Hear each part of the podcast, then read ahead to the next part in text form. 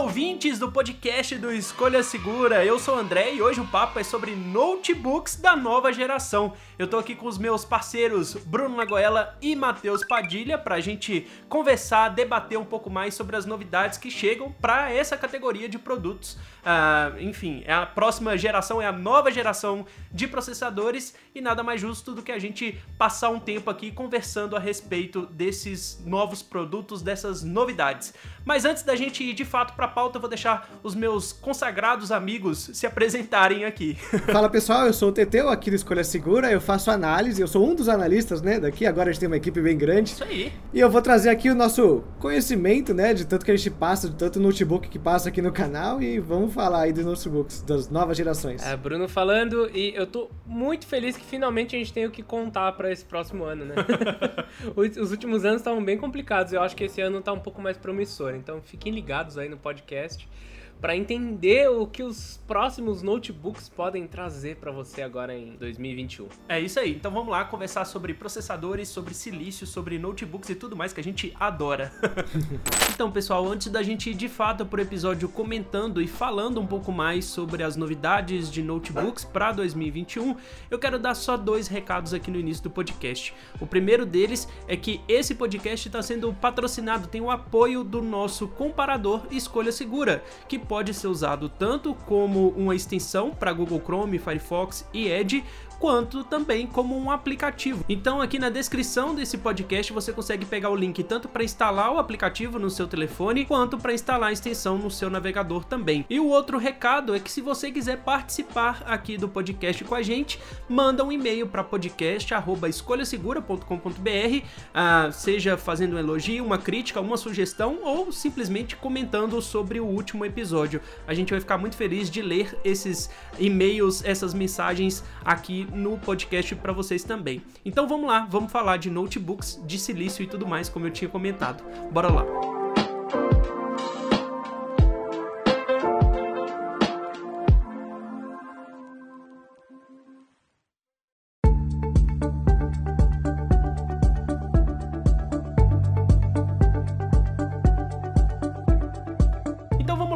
A gente está aqui para conversar sobre notebooks, sobre processadores e a gente já vai começar falando sobre processadores de notebook porque querendo ou não é a primeira família que chega para o mercado.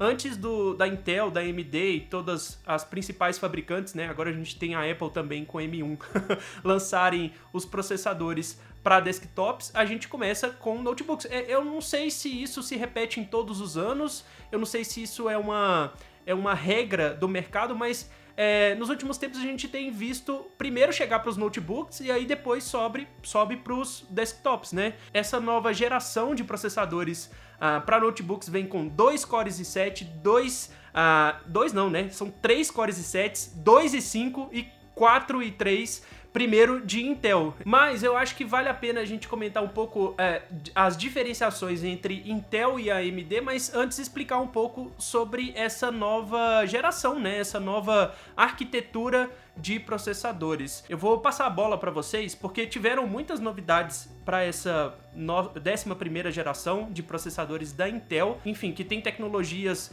muito interessantes como Thunderbolt 4, como Wi-Fi 6. E como vocês são a parte mais técnica e entendida do assunto, eu já vou julgar para vocês aí sobre essas novidades é, dos processadores é, de notebooks. Como você falou mesmo, André, já faz um tempinho já que a gente tem o anúncio, pelo menos, né, da nova geração da Intel, com os Tiger Lake, que agora é o nome aí novo para eles nessa nova arquitetura, que na verdade é a mesma arquitetura mais ou menos da décima geração, que atualizou bastante comparado com a nona geração. Como você comentou também, tem agora Thunderbolt 4, USB 4, tem PCI de quarta geração e tem o Wi-Fi 6 dentre as coisinhas assim que estavam faltando e chegou agora mais certo nos produtos da Intel. Só que fora isso, a gente teve um redesign da parte termal dos chips, que agora ficam no máximo de 28 watts, se eu não me engano, que é um pouquinho a menos que antes e já garante aí pelo menos um pouco mais de bateria no papel. E também teve uma nova bagunça nos nomes, né? O Bruno acho que até comentou uma vez comigo isso, que eles fizeram umas regrinhas para décima geração e quando partiu para 11 já bagunçou tudo. Nossa, a gente, eu lembro que a gente conversou sobre um podcast em 2019 sobre a nomenclatura que já não era lá grandes coisas não. e aí agora, duas gerações depois, continua a mesma coisa, continua a mesma bagunça. Nossa, pois é. E o pior é que é, na apresentação da Intel, não sei se você acompanhou, André, mas eles não falaram o nome. Acho que eles falaram uma vez o nome do chip. O nome assim, 11.350, blá blá blá blá. O resto ou era o chip da Intel, esse novo produto, não sei o quê. E sendo que, quando foi falar da Ryzen, eles falaram o nome bonitinho lá, 4.500. Então é, até a própria Intel parece estar tá bagunçada com isso. Nossa, e até puxando um pouco da AMD, é, é muito mais simplista a, a família de processadores que a AMD. Depois a gente vai comentar um pouco mais sobre a família Ryzen 5000 para notebooks, mas é muito mais simples a nomenclatura, Bruno. Então, eu, eu, acho que é aí que tem um ponto. Não, vários pontos, aliás. É, a primeira coisa é que a AMD tem menos chip. É a AMD não só tem menos chip, como tem menos chip no mercado dela e tem menos opção e tem menos onde colocar, né? Então, se você vai pegar um notebook de entrada, Celeron. Você vai pegar um Atom, você vai começar a pegar um Core i3 que muda as coisas, você vai, você tinha um MacBook que tinha uma versão diferente desse 3, desse 5. E quando a gente está falando de de Intel, tem um problema que nesses últimos anos eles fizeram dois movimentos que do meu ponto de vista, complicaram mais as coisas, né? O primeiro é a adição da placa de vídeo nova, que a gente já vai falar. Então, assim, ano passado já era uma placa de vídeo um pouco melhor e eles queriam mostrar que tinha isso. Então, eles colocaram o nome G, né? G5, G7 e tudo mais. Nesse ano eles botaram uma placa dedicada ainda melhor, que é o Intel Xe, mas nem chamaram ela desse jeito, nem deram nome para ela mas ainda mantiveram o G5 com o G7. Então, assim, é uma confusão porque eles querem mostrar tudo que é capaz, né? Eles querem mostrar qual é a geração, qual que é a capacidade do processador e qual é a placa de vídeo agora, né? Nesse, nesse nome deles. Só que ainda tem a série. Uhum. Então, assim, caramba, a série já não é o 65? Por que, que tem, tem um Core 5 e depois o 65? Se já tá falando que é um Core 5. E eles se confundiram nisso e agora tem ainda mais uma linha, que é, por exemplo, a linha do Galaxy Book S, que é misturando o CPU mais forte com o CPU mais fraco, que começa com outra nomenclatura e que não segue padrão nenhum, assim, outro padrão, papapá. Então, Fica até difícil pra gente comparar entre eles, né? É, eles têm muito modelo. Era mais fácil dar uma recalchutada em tudo mesmo, assim, falar, gente, ó, recalchutou aqui, vai ser outra coisa. Nossa, sim. Pra, pra ficar mais claro, porque mais um ano, 2011, 2011 ó, 2021, décima primeira geração e de novo eles colocaram mais funções mantendo o mesmo nome ou mudaram coisa, é, quer dizer, ou não mudaram coisas trocando nome, né? É esse rolo aí. Eu acho que devia ter um reboot só pra gente ter uns nomes certinhos assim. Porque, beleza, até a décima geração foi ah, tranquilo, entre aspas, né? Porque a gente já ficava meio perdido na décima geração. Mas até, a, até pouco tempo atrás era mais fácil a gente entender qual que era o chip mais potente só olhando pro nome dele. Por exemplo, eu tenho um 8700K, é da oitava geração e o K no final significa que ele é liberado para overclock.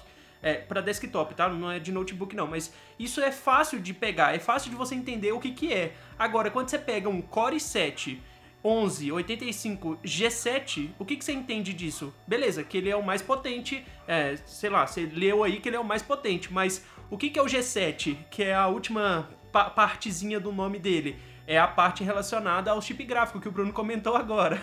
É, mas no ano passado era uma coisa e esse ano é outra. Isso, exato.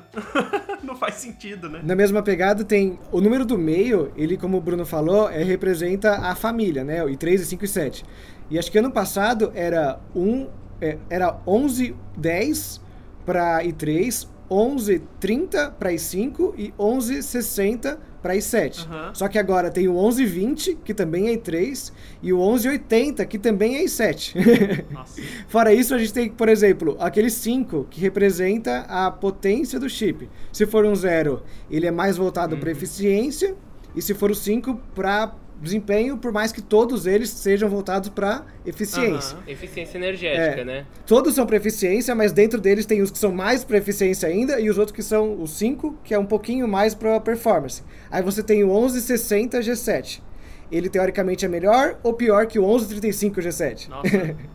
A gente não sabe, porque um é i5 e o outro é i7, só que como tem menos poder, acaba que o i5 fica melhor. Tem umas coisas, umas bagunças assim. É, é verdade. Que é meio complicado. Nossa, é, é, é bem confuso mesmo. Ainda bem que eu tô conversando com vocês sobre isso. Não, é engraçado porque assim, ó, a verdade, a verdade verdadeira é que aqui no Brasil a gente não vai ver quase todos esses processadores. Ah, é, vai ser tem- tal como no ano passado, Exato. onde a gente tinha 1035 G7, 1035 G4 e 1065 G7. Foram esses dois que chegaram e ponto, assim, era só esses dois. Então tem que lembrar também que é o mesmo problema que a Xiaomi tem lá com o Redmi Note 10, né? Eles lançam umas versões para Índia e outras globais. Daí a gente se confunde porque a gente quer entender de todas, mas no fim só vai ter a global aqui pro Brasil, sabe? Acho que não precisa esquentar tanta cabeça. mas acho que o ponto que fica é que talvez no fim, no fim, essa geração ainda seja até mais fácil que a do ano passado, que ainda misturava aqueles modelos de série U. Que são os ultra portáteis, né? Então tinha o 10510, 10710. Então mudou isso porque pelo menos agora, supostamente, vamos ver, né? Só teremos essa nova linha, né? Essa nova linha que já tem a, a, a CPU melhor, que já tem tudo mais. Então, eu acho que até vale explicar rapidinho. Vocês já passaram bem por cima, mas eu acho que vale entrar rapidão é, e falar do Tiger Lake, Uhum. o, o que, que ele tem, né? De diferente. Como... Então vocês falaram assim: olha, Thunderbolt 4, tá? O Thunderbolt 4 é o USB 4 que vai permitir você colocar mais, mais monitor, colocar mais acessório USB-C que funciona com mais coisa, transferir mais arquivo. Então, assim, basicamente eles estão atualizando Uhum. para os equipamentos novos. Você também vai poder usar o PCI Express 4.0, também é outra protocolo de transferência que vai ajudar a ter velocidades melhores em vários tipos de, Uhum. de principalmente com GPU interna, né? A GPU interna no computador, isso daí vai ajudar. Dá também para utilizar memória RAM de LPDDR4X. Que é muito rápido. E eu tava vendo que os resultados do desempenho do processador com essas memórias 4x, e- ele realmente melhora. Então, ele também aceita 4x e 5. Não fica claro exatamente se todos os modelos, eu tô olhando aqui, parece... É, não são todos os modelos, parece que só algum vai ter. Não, nenhum vai ter. Não sei porque, não, não, não sei porque. É tipo, ah, tá, eles estão falando que a arquitetura, olha só, desculpa, gente. Eu tô lendo aqui na hora pra entender. A arquitetura já permite LPDDR5, mas os modelos desse ano ainda só vão até a 4X, 4x. ou a 4. Uhum. Então é importante que se olhe é, qual que o seu computador vai permitir. Todos os processadores também, é, o Matheus tinha comentado que mudou um pouco o TDP deles, a verdade não é que o TDP diminuiu, ele aumentou. Então ele ia até 25 watts, agora ele vai de 12 a 28. Então ia de 12 a 25, agora vai de 12 a 28, que era uma das mudanças que eles que, que era uma outra nomenclatura tinha no ano passado. Então tinha modelo que ia até 25 e modelo que ia até 28. Agora eles botaram tudo 28 e é isso aí. Uma das coisas, de- uma das novidades que mais me chamou a atenção, além de, claro, ter esses novos protocolos de, de- de troca de dados, né, que é sempre muito mais rápido, a gente sempre quer o melhor mesmo, e é isso aí, é pra isso que a gente gosta, é pra isso que a gente fala ah, de upgrades e tudo mais. Mas pra mim o que mais chamou atenção foi a adoção em massa agora do Wi-Fi 6 que até então era vista em pequenos é, era assim, em pequenas linhas que tinham isso como um grande diferencial, né? Principalmente em modelos mais premium, modelos mais topos de linha, mas agora, pelo que dá pra entender, é que todos os processadores vão dar, todos os processadores Intel para notebooks vão dar suporte ao Wi-Fi 6, o que oferece aí uma velocidade muito maior para download e upload usando o Wi-Fi. Eu acho que isso é o tipo de coisa que ia demorar um pouco mais para poder chegar para todo mundo, para todos os modelos, tanto do mais básico, né, do i3 até o i7, mas não, tá chegando até que rápido, né? É uma tecnologia que, que a gente vê que vai ser adotada é, em grande é, escala rapidamente. Só precisa a rede, né, nossa, começar a suportar isso, porque o Wi-Fi 6, Uhum. o Wi-Fi 6 ele não é igual o 5G, né, que é uma antena por aí. Isso. Mas o nosso roteador e tudo mais, ele tem que ter essa capacidade e, assim, geralmente as empresas aqui em São Paulo não demoram muito para começar a distribuir roteadores mais atualizados, mas tem que ver quanto que isso vai demorar para chegar em outras capitais aqui do estado e tudo mais. Não, é engraçado porque assim, se você tá disposto a comprar um equipamento mais atualizado, mais novo e, enfim, tá com grana para poder desembolsar isso, você já encontra algumas fabricantes entregando isso no mercado. Então, por exemplo, a Huawei já tem aquele sistema de duas torrezinhas dele que faz uma uma rede é, mesh dentro da sua casa com mais velocidade e tudo mais, já usa o protocolo 6, é, Wi-Fi 6, já tem, ah, se eu não me engano, Intelbras já tá lançando roteadores com Wi-Fi 6 também, TP-Link também já tá com um modelo uh, disponível de Wi-Fi 6. Então, assim, é um negócio que não vai demorar muito para pegar em massa, né? Eu acho isso muito legal, cara. Velocidade de Wi-Fi é sempre um negócio muito louco. é sempre muito bom quando tem isso. Eu fico sofrendo quando eu pego um celular antigo aqui para poder usar. Enfim, que não tem suporte ao Wi-Fi 5 e eu já acho um absurdo de, de velocidade, já acho muito lento quando é só o 2.4. Eu acho que o importante que tem que ficar aqui para quem tá ouvindo é entender que ao comprar um notebook em 2021 da 11ª geração da Intel, né, e daí eu tô falando bem específico para depois a gente passar para os outros, você provavelmente vai estar tá pegando um processador ou um equipamento que vai estar tá mais preparado para o futuro do que o modelo do ano passado, não porque ele tá muito melhor em desempenho, mas porque ele tá trazendo um pouco mais de, de funcionalidades uhum. que são, tipo, ele é a primeira geração dessas coisas novas que tinham, tá? Então, só alguns dos modelos do ano passado tinham Wi-Fi 6, só alguns dos modelos tinham Com Thunderbolt 4 com essa possibilidade. Agora vai ser muito mais difundido, então você tem uma segurança um pouco maior de que pelo menos com esse modelo aí desse novo ano, você vai ter um Wi-Fi 6, você vai ter um Thunderbolt, você vai ter um processador mais legalzinho. Então assim, é uma boa evolução perante perante o último ano, porque o último ano foi extremamente confuso, foi uma fase de transição entre processadores velhos com novos e tem um ponto que é tá faltando chip no mercado, uhum. né? Então eles tiveram que fazer uma transferência, uma mudança de arquitetura de forma mais lenta. E nesse ano finalmente parece que tá chegando tudo, para notebook pelo menos, tá? Só, só, lembrando que a gente tá falando bem de notebook aqui. Outro ponto importante de, desses processadores novos da Intel é que finalmente eles estão com uma GPU melhor. Finalmente, assim. É, é, a AMD já vinha utilizando muito bem Vega 5, Vega 8, Vega 10. A gente montou um PC agora de R$ 2.500, um vídeo do Matheus que foi com Vega 8, assim, é o que você tem para ter algo barato, ou se você precisa de um PC e não, não tem a grana para comprar um gamer, a melhor opção sempre foi a AMD, era muito fácil recomendar isso aqui no Brasil. Até porque o modelo que tinha disponível deles era o 3500U, 3700U, que são modelos que vão gastar um pouco mais de TDP já mesmo. Eles nem trouxeram esses que gastam um pouco. Só que agora, finalmente a Intel trouxe uma plaquinha legal, tá? Eu tava olhando os resultados, ó. A Intel Xi, ela, utilizando 15 watts né, de potência, ela ainda fica atrás da MX250 ou MX350 da Nvidia. Mas se você conseguir fazer com que ela use um TDP maior de 28 watts, ela consegue ultrapassar uma placa dedicada MX350. Então assim, ah, Bruno, é uma GTX 1050, 1650? Não, não é um notebook gamer. Mas ele já vai fazer bastante coisa, principalmente se você tiver com uma DDR4X, LPD DDR4X, e se você tiver com o TDP de 28 watts. Daí, nossa, o desempenho realmente faz bastante diferença. Poxa, vamos lá, considerando um equipamento mais atualizado com o i7 e essa GPU mais nova, você já pode jogar os principais títulos de, sei lá, FPS e jogos competitivos sem nenhum processador, sem nenhum, vai, sem nenhuma placa de vídeo extra. É. Porque essa placa de vídeo já vai dar conta de rodar numa taxa de frame suficiente para você jogar no competitivo de forma é, legal. Não, não, não. Daí é exagero, André. não, não. Não, poxa, CSGO, eu tô pensando em CSGO e LoL. CSGO Sim, e LoL roda em tudo, no... poxa.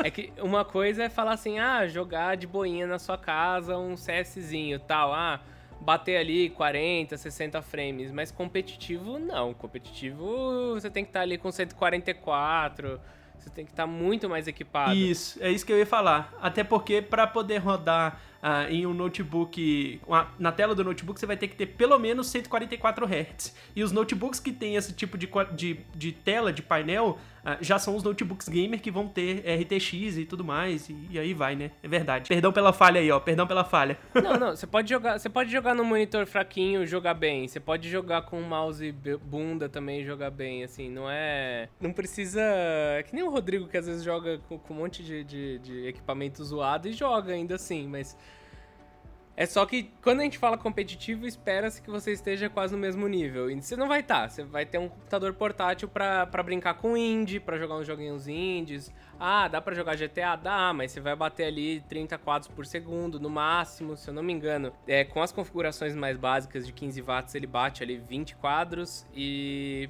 com a configuração mais alta ele bate 30. Eu tô tentando achar os dados que eu separei aqui. Então, inclusive, a gente tá aqui. Eu posso falar já? Vai, do então Dell? fala. Ah, então. a gente, vai, opa. A gente vai inclusive, usar... é um dos modelos que chegaram, um dos poucos modelos que chegaram no Brasil já com essa nova geração de, de processadores, né? Ok, no, no vídeo aparece aqui, ó, com a 11, com a 1135 G7. Tá meio estourado ali. Dá pra ver, Mas dá é pra o nosso ver. notebookzinho. Eu testei ele já, inclusive o texto dele já está prontinho, tá no forno ali, só crescendo. Não, já cresceu na verdade, né? Agora é só tirar e saborear.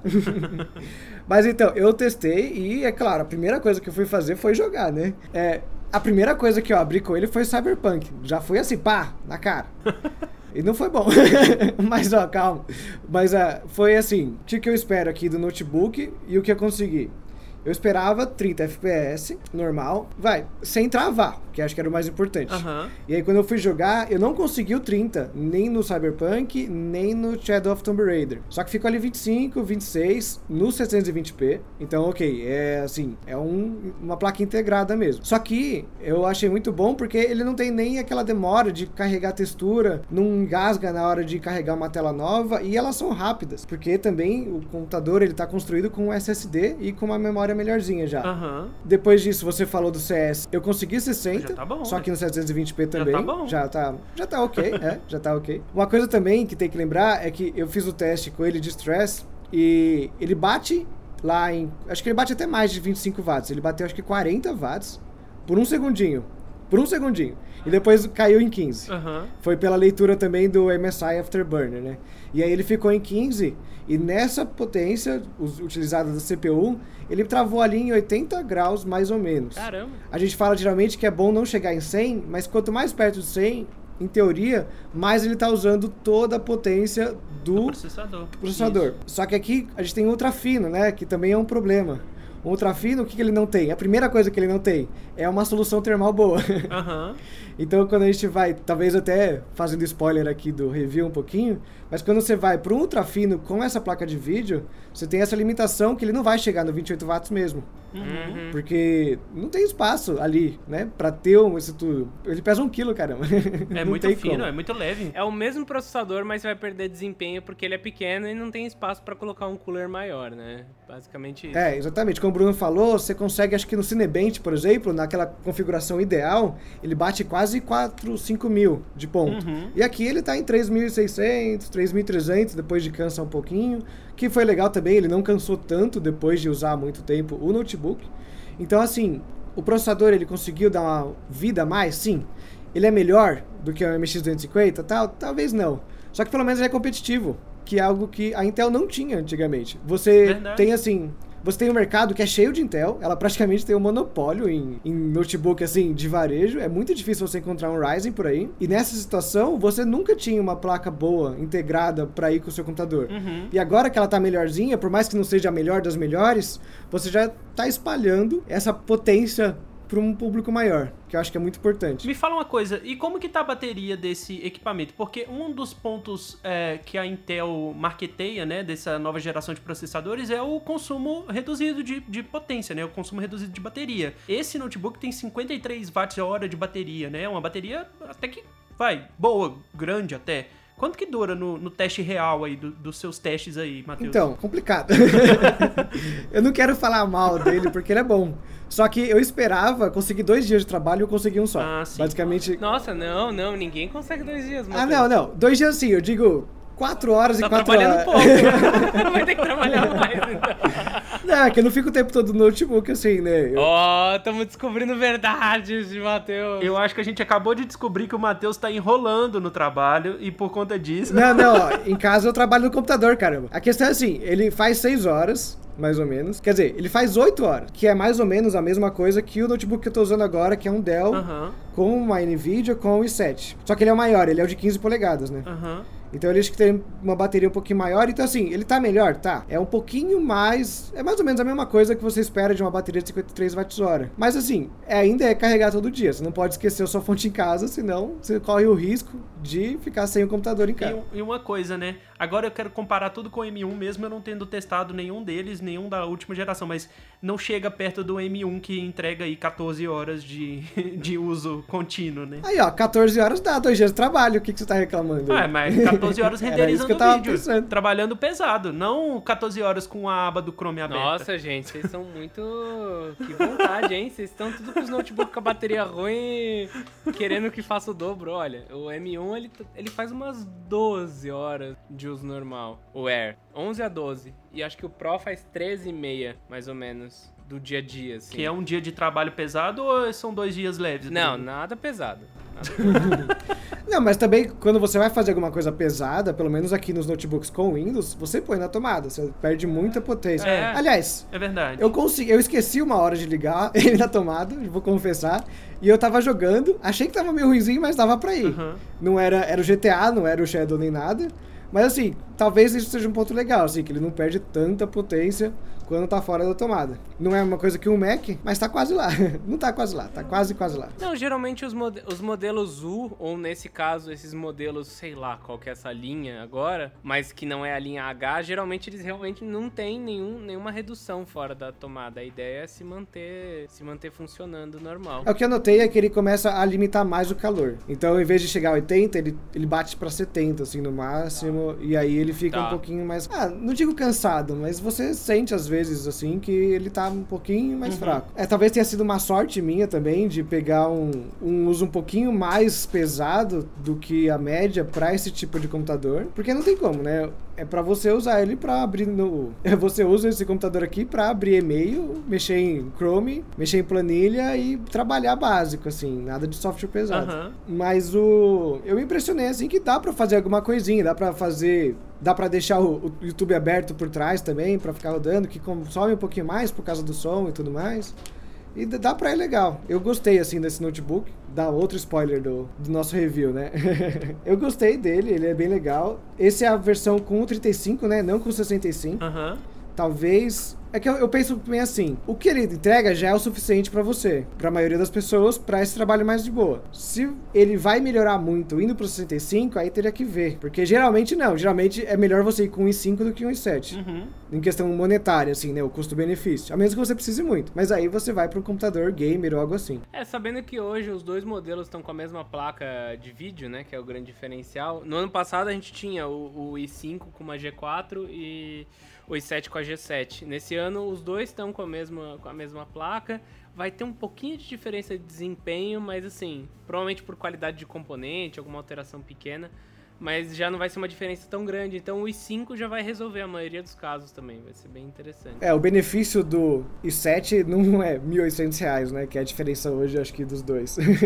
É, não, diminuiu muito. Diminuiu muito, muito, muito. É, a gente só tem que lembrar que a gente tá falando, nesse exato momento, de processadores, né? Que são a primeira linha, desses que gastam pouco, né? Então, são para computadores focados em ser finos. Aham. E eu acho que isso vai ser uma tendência bem interessante para 2021, porque a gente vai ver cada vez mais esses notebooks finos, assim, bem, bem, funcionando bem, né? Dá para editar um vídeo finalmente nesse Dell aí. Ele, ele, ele evoluiu a ponto de estar um pouco mais equilibrado, e daí eu não tô, não tô falando assim, meu Deus, é um novo processador, papapá.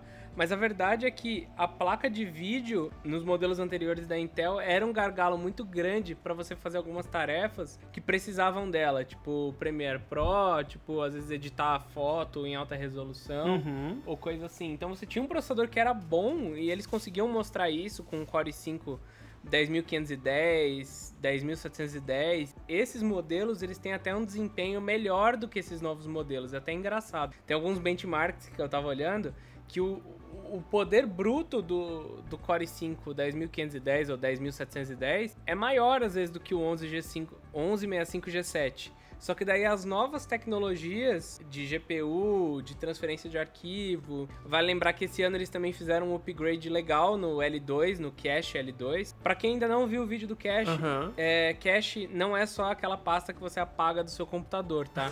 Dentro de um processador, ele também armazena arquivos com memórias mais rápidas. Então é muito louco assim, porque um computador, para quem quem não viu essa explicação, um computador é basicamente um processador de informação e vários lugares que guardam em diferentes instâncias as informações que devem ser processadas. O HD é o mais lento, então ele vai pegar os pacotes maiores. A memória RAM é o que você está usando agora. Assim, você está usando ali o software, ele tem que ter, mas também memória RAM. Imagina que um HD é 1 tera, uma memória RAM são 8 GB de RAM, e daí você tem as memórias que ficam no processador ou do lado do processador, que daí é L3, L2 e L1. Uhum. Quanto menor esse número, mais rápido elas são, mais caro elas são e até por isso menores elas são. Então, pelo que eu entendi, do último ano para esse ano, a Intel ela subiu de 512 KB por núcleo de processamento para 1.5 MB. O que provavelmente também ajuda nessa. Na, na, estabilidade do computador como um todo. E daí, o que comentaram, onde o Mac M1, o Apple M1, né? O Apple Silicon M1 é realmente bom, é porque ele tem um L2 cache, acho que de 3 MB por núcleo. Assim, acho que é 20 MB no total. Nossa, muito eu diferente. Eu não, não lembro a conta exata, deixa eu até pegar aqui. Mas que um dos grandes diferenciais e que permite ele não ter um gargalo tão grande é justamente isso porque ele consegue organizar a informação de um jeito que ela pode passar de um jeito mais otimizado pelo processador. Então, Uhum. é quase como se ali no meio do caminho ele tivesse mais espaço para organizar o que passa para o processador, né, em paralelo. É, enfim. É uma arquitetura, no final das contas, totalmente diferente do que a gente já tá mais acostumado, né? É, então, ah, tá, ó, são 12 MB total de cache L2 no Apple Silicon M1. Então é um valor bem alto e nesse ano a Intel já trouxe para os modelos dela isso também. Então é legal ver que, por exemplo, a gente tinha uma AMD trazendo uma GPU melhor, agora finalmente essa GPU melhor tá no Intel. É legal a gente ver que eles têm novos formatos de processadores que focam em eficiência energética, que focam em que nem o L16, G7 lá, tal, que mescla um mais pesado com um menor. Uhum. É legal também ver que eles estão focados em arrumar algumas coisas menores que às vezes não vendem, né? Porque colocar cache, ninguém sabe o que é. É, muito não- técnico, né? É, todo mundo quer número de, de Cinebench. É isso, assim. E Cinebench você consegue com força bruta de processador. Mas pra fazer tarefa em paralelo, esse cache ajuda bastante. Uhum. Como a gente tá vendo no Apple M1. E tomara que aumente ainda mais, porque nesse ponto a Intel ainda tá pra trás da- da Apple, né? Se Uhum. você for contar um mega e meio por core, por núcleo, né? E a gente tem quatro núcleos, ele tem seis. E, a, e acho que o Apple tem 12. é o dobro, né? Então dá bastante. Mas é, o que eu queria comentar é isso, assim, que tá mais estável por várias, várias coisas pequenas. E acho que isso é muito legal e que é uma, é uma diferença grande, porque, tipo, o desempenho geral, se você for olhar em benchmark, subiu 20%. Não é muito, pelo menos pelo que eu tava olhando. Acho que o Matheus pode até confirmar isso, assim. Uhum. Em, benchmark você vai ter um desempenho 20% melhor. Mas a junção de tudo, mais um, um- mais o que a gente falou de Wi-Fi 6, de Thunderbolt 4 e blá blá blá, faz com que essa seja uma época boa, né? Tirando o dólar. Nossa, é, tá. Não é uma época boa, não. Mas assim, se a gente não for pensar em preço, é uma época boa para, para se fazer uma transição de computador. Tanto por causa da Intel que a gente acabou de falar, como quem sabe da AMD, a gente já entra nisso, e por causa do Apple M1, né? Acho que a gente já pode fazer essa transição para falar das outras marcas, para explicar um pouco mais. Sim, eu acho que a gente já pode puxar a AMD, porque assim como a Intel na CES desse ano, que foi totalmente digital, a AMD mostrou ah, o Ryzen 5000, que é a sua série de notebook, a sua série de processadores para notebooks. Esses novos processadores contam com arquitetura Zen 3, né, de 7 nanômetros, é até um pouco menor do que a Intel, mas enfim. Tem um rolo aí. A forma como eles contam os 7 nanômetros é diferente da de 10, então... Exato. Enfim, eu não vou eu não vou entrar nisso que eu não sei explicar exatamente, mas é só pra é é complicado. O, o que tem que ficar é que, assim, o meu 7 nanômetros é diferente do seu 7 nanômetros, né? Mas É. são nanômetros diferentes. O que não faz muito sentido, porque é uma base de, de medida única e padrão pra todo mundo, mas eles usam uma contagem diferente, né? Mas eu acho que o, que o, mais interessante que a AMD é, também marketeia, que é também fala é que eles têm a capacidade agora de chegar, de entregar notebook de até 17 horas e meia de bateria contínua, o que é um negócio muito louco quando a gente está olhando é, para notebooks que vão chegar no mercado, que são leves, que são finos e tudo mais. É a mesma coisa que a Intel, né? Uhum. É, eu acho que eficiência energética esse ano é um dos grandes pontos para vender processadores, para vender notebooks no geral. O único problema da AMD é que, primeiro, a gente ainda está na terceira geração com eles aqui, então saiu a quarta geração e nunca chegou no Brasil. Nunca, assim, não chegou. É. A gente só tem disponível aqui no Brasil o 3000 e, o 3500U, o 3700, que são dois modelos que a gente realmente recomenda muito, e depois a gente tem o 3550H e o 3570H, acho que é isso a diferença entre eles. Uhum. Mas o, o, o, ponto da AMD é que até um tempo atrás eles estavam melhores e mais baratos. Agora eles estão, acho que esse 1165 G7 aí tá bem interessante, tá? Parece que ele tá conseguindo ficar igual em muitos pontos com o 4800U da AMD AMD e eles são mais baratos a AMD, mas não chega aqui no Brasil. É, é esse que é o grande ponto, assim, recomendo a AMD? Sim. Recomendo perante Intel? Sim. Boa sorte para você encontrar. Nossa, sim, exatamente. Esse é o ponto. Porque é tão legal ver produtos, é, é tão legal ver uma série de notebooks chegando no mercado é, americano. Por exemplo, a Asus é, lançou recentemente, foi na CES também. Tem acho que quatro ou cinco modelos só da linha ROG. Uhum. É, tem mais um monte. Tem os equipamentos só com Ryzen, tem os equipamentos com Intel. Cara, é uma. É uma. Assim, é um portfólio gigantesco. Aí vem no Brasil, vem três modelos, que é o VivoBook, que é o mais entre aspas, básico, que é o, o ZenBook topzera deles lá, e o ROG, por exemplo, que custa um carro. Poxa, eu quero todos os modelos, eu quero ver tudo. A mesma coisa para Dell, a mesma coisa para Lenovo, a mesma coisa para as principais fabricantes, para Acer e tudo mais, né? É uma pena não chegar a tudo. É, e, mas não é só aqui. Eu sei que lá fora tem uma, uma redução de estoque deles, tanto por uma procura grande, porque o desempenho estava muito legal dos aparelhos, como realmente por eles ficarem na fila, né? Para quem não sabe, a. Uh a Intel ela sofreu muito porque ela estava meio que fazendo a produção dentro de casa. Uhum. Com isso, por um lado, ela tem a prioridade de ela faz os chips dela, então ela faz quando ela quiser. Por outro lado, ela foi perdendo muito em inovação, porque a TSM é TM, TSMC. TMS, é como? TSMC. TSMC. Eu, eu vejo a imagem das letras, mas eu, não, eu sempre confundo. a TMS TSMC, Bruno. Taiwan Semiconductor é, Manufacturing Company. Muito bom, essa aí. Essa empresa, ela também faz chip de celular, então fica essa, é, fica essa concorrência entre, ah, faz de celular, acaba a produção, vai e volta. Uhum. Então, pelo que eu vi, a AMD tem shortage, né? Shortage é falta de estoque dos seus produtos lá fora e principalmente aqui no Brasil não chega nada, nada, nada, nada. Só tem Lenovo S145 com o 3500U. Às vezes um Acer vem com a AMD atualmente de notebook. Tem o Asus também. Asus? Não tem? O Asus não veio, né? O Asus parou no 3501. É, não, todos pararam. No 3500 e 3700, ainda não tem nada. É, mas tem o Asus F570 com a 3500U, que é a versão atualizada do que eu tinha lá em casa. Uhum. Que, aliás, era muito boa. Só que, né, acabou. É, então. Daí teve a no quarta que não veio e a quinta nem, nem tem chance, porque tá pior ainda essa questão de estoque. Vai lembrar também que a quarta geração mobile é diferente da quarta geração uhum. de desktop. Eles estão basicamente com arquitetura atrasada. Uhum. Então, o 3500 é é, um 2200, 2600. É a mesma arquitetura, é a Zen. Aí o Zen 2 só é o 3 e o 3 não, é o 3 de desktop e o 4 de mobile. Aí agora o 5 meio que parece que estabilizou de novo, só que né, não chegou.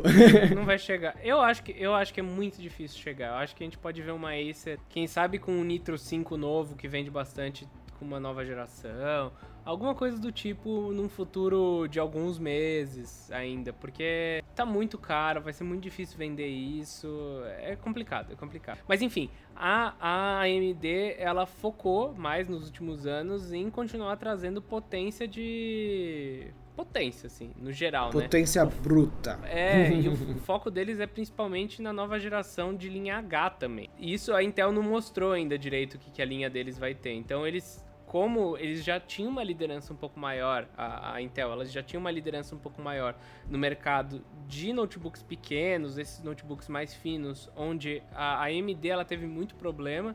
Aliás, até saiu um Ryzen 5 Pro com o Surface um tempo atrás, que foi muito problemático. Acho que foi um dos primeiros processadores realmente focados para um notebook 2 em 1 aí, super pequeno deles.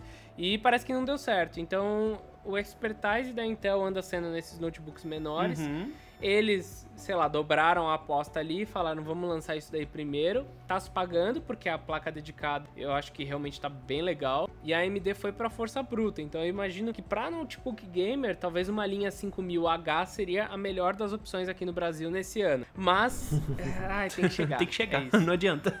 Então vamos recapitular rapidão. Intel tá vindo com esses 1135G7, 1165G7, 11 geração para computadores pequenos. Se você tiver um super pequenininho, ele vai ter um desempenho um pouco pior. Se você tiver um pouco maior, a refrigeração vai ajudar e vai ter uns notebooks legais aí pro próximo ano que a gente recomenda. A AMD, se chegar, vai ser uma opção bem legal, provavelmente com um custo mais barato, mas é muito provável que o estoque dela seja menor, então você pode acabar caindo mais para Intel do que para AMD. Mas olha, também vai estar legal, porque finalmente a GPU dos dois também tá muito parecida. Eles estão bem equilibradinhos ali. É questão de preço e de estoque. Só que, né, para quem pode gastar um pouquinho mais, para quem, para quem pode passar dos seus 7 mil reais num notebook, agora a Apple trouxe o Apple Silicon M1, que é o primeiro processador da empresa para notebooks. Primeiro processador baseado em arquitetura ARM, que é arquitetura de celular.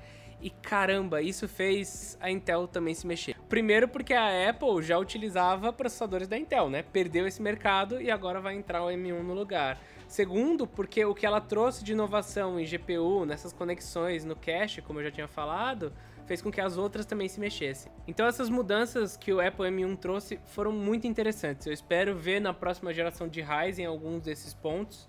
E espero ver na Intel também do ano que vem. Mas por enquanto, sendo muito sincero, eu tô com o Apple M1 aqui na mão. E cara, ele é, ele é muito liso para editar vídeo em 4K. Então, playback, o playback do, do Premiere Pro se beneficia muito de você ter um cache maior, de você ter um SSD já acoplado. Olha só, tá até difícil de falar.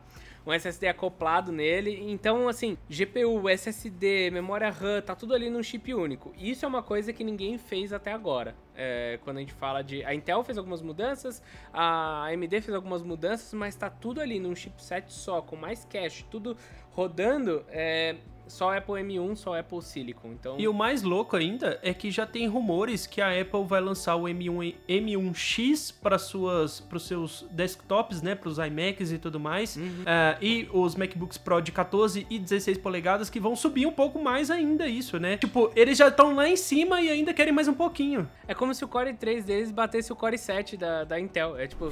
só que é o Core 3, eles vão lançar o Core 5 e vai ser muito mais. Não, e outra, é o Core 3 e é o único que tem. Não tem o i5 ainda, não tem o i7 ainda. Eles estão para chegar ainda, né? E já estão batendo. Ó, é bem legal. O engraçado é que, de certa forma, a Intel começou com essa onda de ARM há muito tempo atrás e parou, A né? Qualcomm Aí, tentou. né, a Qualcomm já é mais, mais, mais recente. A Intel é coisa de anos, tipo 5 anos atrás. Não lembro exatamente quando foi que a gente começou a escutar isso. Lá no nosso curso de eletrônica, né, de, da Intel, falando de ARM.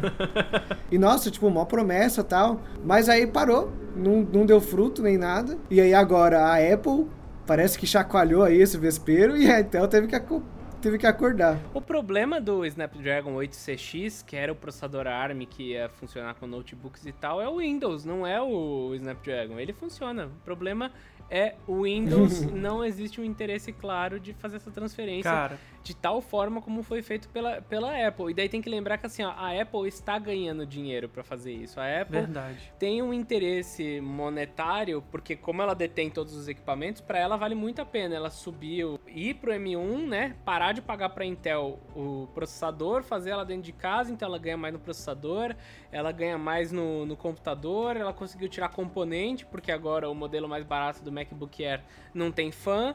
Então, assim, eles conseguem ganhar mais dinheiro do que a Microsoft ou a Intel separados ao fazer essa transição. E é por isso que eles têm um interesse maior em fazer isso e fizeram. e colocaram uma grana para fazer. O resto das empresas não tem isso até o momento em que a Apple começar a vender muito mais, né? Então esse ano já vendeu bem. Se eles começarem a abocanhar muito o mercado, daí as outras empresas se mexem, mas por enquanto estão só sofrendo. Cara, e sabe o que é louco, assim? É a gente pensando, beleza, a Apple que foi, que tá é, remexendo o mercado, que tá forçando isso e tudo mais, mas ela tá fazendo isso de uma forma tão bem estruturada, porque igual você falou, se a Qualcomm, a, sei lá, no 8CX tem o quê? Dois, três anos, é, se eles pegam uma versão de Windows e pegam os principais desenvolvedores de aplicativos para Windows e coloca todo mundo numa sala para conversar e fala assim, gente, nós vamos lançar isso aqui, ó, é, vai ser um processador ARM com alto poder de eficiência energética, é, que tem um poder de processamento muito legal. A gente só precisa que os principais é, aplicativos estejam disponíveis de forma nativa e, e Microsoft, pelo amor de Deus, só precisa que não debug. É só isso que a gente precisa fazer. E aí a gente ia ter do, do, do, dois players muito grandes hoje no mercado ARM, mas não. é só a Apple que tá fazendo isso, porque, como você falou, ela tem um incentivo financeiro, ela detém a, é, um grande incentivo também para os desenvolvedores de aplicativos, para seja para macOS e para é, iOS. E, cara, era, era só colocar todo mundo na mesma sala e fazer todo mundo conversar muito bem. E, só que parece que não aconteceu isso. É, então, inclusive não só não aconteceu, como parece também que teve algumas notícias da Microsoft pensando em fa ela fazer os processadores. Uhum. Para quebrar de vez a Intel, né? É. Uma vez que ela corta também a. Pelo menos seria para Surface e para servidores, né? Não seria para toda a linha principal. Mas aí é, é um problema, assim, de ter várias empresas diferentes no ramo, porque uma pode tentar cortar a outra. É. Uhum. Em vez de todo mundo trabalhar junto. E aí, no final, demora mais, né? E aí a Apple, que já tem tudo in-house, saiu na frente. Bem, mas acho que o, o que fica de legal é que, pelo menos, assim, se a Apple trouxe algo bem melhor, a Intel pelo menos arrumou a casa, na minha opinião. A gente pode estar. Tá, tá, tá errado com o tempo, tá? Se você está ouvindo isso do futuro, daqui seis meses, daqui um ano, me parece que o 10G5, 10, 10 caramba, 1035 G7, o 1065 G7, não, 11. Calma, Bruno. Olá, 11, calma 11. que é muito número, Bruno. Então vamos lá, me parece que esses dois modelos, 1135 e o 1165 G7, trouxeram um ganho muito legal pra esse ano, pra finalmente você trocar, pra finalmente você ter um equipamento estável. Então, fico feliz que tava todo mundo torcendo assim, ah, que a AMD traga mais outra coisa incrível e que a Intel não se recupere, né? Sempre é, se, o pessoal sempre quer umas coisas assim. Só que na verdade eles trouxeram um negocinho legal e a AMD parece que não tá conseguindo segurar. Eles conseguem ter os ganhos, mas eles não conseguem suprir a demanda, então tipo, também não adianta. Eu acho que esse é o ponto, também não adianta. Se não tem para comprar, eu compro do outro, daí não adiantou o seu ser melhor, né? É, Uhum. Mas acho que é uma época legal, eu tô animado. Eu tô bem animado pra ver os próximos lançamentos. Principalmente depois desse Dell 13500 aí. É, entre a Apple, a AMD e a Intel, acho que o resumão é que hoje o notebook não significa mais abrir mão de tanta coisa como já foi no passado. Nossa, Que sim. antes era, era uma Exatamente. máquina que ficava duas horas ligada, esquentava, não fazia nada, era ruim. O nosso Bernardo Lima lá nos comentários sempre comenta isso, essa esse legado dos notebooks que ainda tá na cabeça das pessoas, né? Muita gente ainda acha que pegar um notebook é Aham. assim, desperdiçar dinheiro. HD, né? Mas a verdade é que a gente, isso, exatamente. A gente fez um vídeo lá muito legal de como ressuscitar um computador com SSD e ressuscita, gente. Ressuscita. e aí no final é isso. Acho que você consegue sair assim de uma máquina que era muito ruim no passado, mas você tinha mobilidade. Mas você mantém até ganha mobilidade, que agora tem só um quilo, esses carinhas aqui, e não abre mão de nada mesmo. Cara, é muito louco que eu tô pensando, eu tava considerando a, sei lá, é porque eu ainda não consegui me desfazer do meu notebook, do meu computador, não consegui vender ele num preço legal, mas eu estava considerando me desfazer de um computador que tem RTX 2060, 32 GB de RAM, ah, processador topo de linha de poucos anos atrás para um notebook, cara. É, sei lá, olha, quatro anos atrás na história, você não ia conseguir a mesma, a mesma capacidade gastando praticamente a mesma coisa. Eu ta, de fato, eu tava considerando trocar o meu computador no notebook por conta do M1, por conta de- desse, dessa nova mentalidade, vai, dessa nova arquitetura de processadores para dispositivos móveis. É, então, vai ser pior no benchmark? Vai, vai ser. É. Só que não tem tem problema, porque você vai usar legal. É. E você comentou, inclusive, da sua RTX. Acho que agora a gente pode passar também para as RTX Mobile. Por favor, porque agora a Nvidia tá tendo. é, é, antes da gente falar do que, que chega para notebook, só vale comentar que a Nvidia tá tendo uma grande dificuldade em entregar as RTX novas, tanto aqui no Brasil quanto fora do, do Brasil, no mercado mundial mesmo. Tá difícil a, a entregar as vendas, entregar produto para os consumidores, porque eles não estão dando conta de tanta demanda que tá tendo. Mas Malditos que... mineradores. É, malditos mineradores de Bitcoin, não é mesmo? Mas a novidade é que tá chegando também RTX, RTX 3060, 3070 e 3080 para os notebooks. Só para lembrar, 3060 de desktop, eu não sei se isso aplica também a notebooks, mas a 3060 de desktops é melhor do que a topo de linha de, do- da geração passada para desktops. Cara, é um negócio muito louco. A gente tá falando de, sei lá, jogar em 8K no, no notebook. É, vamos lá, né? É, o problema é pagar pra tudo isso, né? Não, o problema é ter uma tela 8K no notebook, né? Mas você pode ligar via HDMI ali que vai funcionar.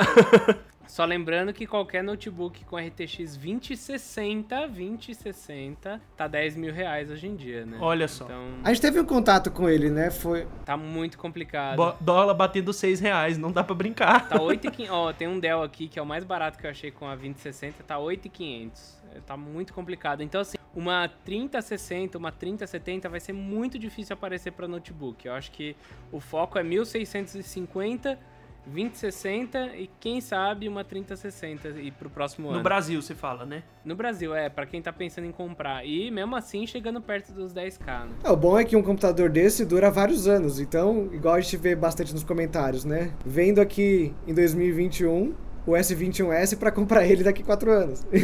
É. Esperar baixar. a gente teve contato com o Legion aqui, não foi? Com a, com a RTX 2060? 2060. Aham. E acho que foi o Legion 2 e, ó, ok, não vai chegar legal aqui, não vai ser num preço bom. Mas a gente mexeu nele e, nossa, foi um notebook que eu gostei bastante, gente. Muito bom ele. Eu acho que foi o meu notebook favorito, assim, se a gente ignorar o preço. Ele, é- ele era muito bom, esse com o RTX 2060. E assim, você pensava no calor que ia gerar? Pensava, tal, esquentava, mas controlava. Ele tinha um desempenho legal? Tinha, tinha um puta desempenho legal. Você tá falando do Samsung ou do Lenovo? Ah, não, não, foi o Odyssey. O Foi é o Lenovo. Odyssey, desculpa, olha só, É, então. confundi. É o Odyssey 2. É o Odyssey. É, então, O Odyssey você tava- 2 RTX É. 2060. Desculpa, Samsung. Confundi o seu produto. Ah, é por que é tanto nome também. Nem tem mais ele. Ah, ó, mas Odyssey e Legion, ó, tá quase ali em mitologia grega, tudo igual. O Odyssey, o Odyssey só tem 1.650 agora, pelo que eu vi. E mesmo assim ele é 8.500 reais. Com a 1.650, tá complicado. Com a 1650 era legal também, pelo que eu lembro de ter visto. Mas, assim, era sonho de criança ter um Odyssey 2 com uma RTX 2060 rodando tudo a 144, 240 FPS. Nossa, e é mais sonho ainda porque aquele Odyssey é mó bonitão, né? Ele tem uma carcaça muito estilosa, eu acho ele muito bonito. É, depois de muitos erros da Samsung, né? Aham. Eles conseguiram fazer um que era bem bonito. Nossa, teve uma vez que a gente testou um Samsung que era com a. Ah, nem lembro. Era na o Z? época. Mas era um bem caro, era o Z, né? É o Odyssey Que Z. Era com a 1600, 1660 Ti, acho, uma coisa assim. Daí a gente testou o Odyssey 1 com a 1660, que era 8 mil reais. Daí tinha esse outro notebook que era mil e. Era 14 mil e o desempenho era pior, porque ele era mais fino. A gente falou assim, mas porra, você paga o dobro pra ter desempenho pior? Beleza, se for o mesmo desempenho, só que mais fino, faz sentido, mas pior não dá, né? Fica difícil brincar, né? Daí eu lembro que a gente reclamou. Mas enfim, é, tá muito complicado achar placa de vídeo, achar notebook com placa de vídeo, tá caro, notebook tá caro. Então assim, é um bom ano pra comprar, ao mesmo tempo que não é um bom ano pra comprar. É, tipo, se você não tiver outro jeito de comprar, se tiver que comprar, caramba, quanto comprar? Se você não tiver opção e tiver que pegar um, vai ser uma época boa, mas se não, espera um pouco mais, espera o dólar baixar. Sabe qual que é a dica que dá pra gente deixar aqui no podcast pra galera? Instalar o comparador Escolha Segura e melhor, instalar o aplicativo do Escolha Segura É. e cadastrar lá os, os dispositivos que, enfim, que estão é, com essas novidades. É claro que vai chegar mais equipamento ao longo do ano. A gente só tem aí o Dell que o, que o Matheus fez o review, ah, que tem essa 11 primeira geração de processadores da Intel. A AMD a gente ainda não sabe quando deve chegar, mas vale a pena dar uma instalada aí no aplicativo e na extensão do Chrome para não perder essas promoções. Tá caro? Tá caro pra caramba, mas com o aplicativo e com a extensão você consegue pagar menos caro. É, não vou falar que é barato não, é menos caro. e o mais legal é que assim, a gente tá fazendo esse podcast agora e tem o ano inteiro ainda para vir lançamento. Isso. Apple M1 o M1 mais básico já é muito bom, mas pode vir computadores novos, modelos novos de processador da Apple, pode vir mais coisa da Intel, pode vir mais coisa da AMD. É um ano promissor. Eu acho que fiquem animados, fiquem de olho em todos os reviews que a gente vai fazer, porque já tá para sair do Intel 13 5000, tá? Acho que ah, não lembro quando vai sair esse podcast, quando sair o vídeo. eu tô achando que eu tô achando que vai sair muito perto. Vou deixar outro. tudo aqui na descrição do podcast, porque aí fica fácil da galera encontrar tanto o aplicativo quanto a extensão, quanto o review e, enfim, Exato. faz esse link aí. Qualquer coisa você faz um voice over no final também, André. Isso, isso. e acho que essa é isso assim, gente. Vai ter bastante coisa legal esse ano. A gente tá convergindo finalmente para processador de celular no computador, computador menor. Putz, vai ter muita coisa legal esse ano. Acho que depois de dois anos bem xoxo, assim, bem sem graça, talvez esse ano a gente tenha algumas coisas legais. É, essa, essa é a minha grande opinião, assim, para dar uma é resumo, né? fechada né? nesse podcast. Isso aí.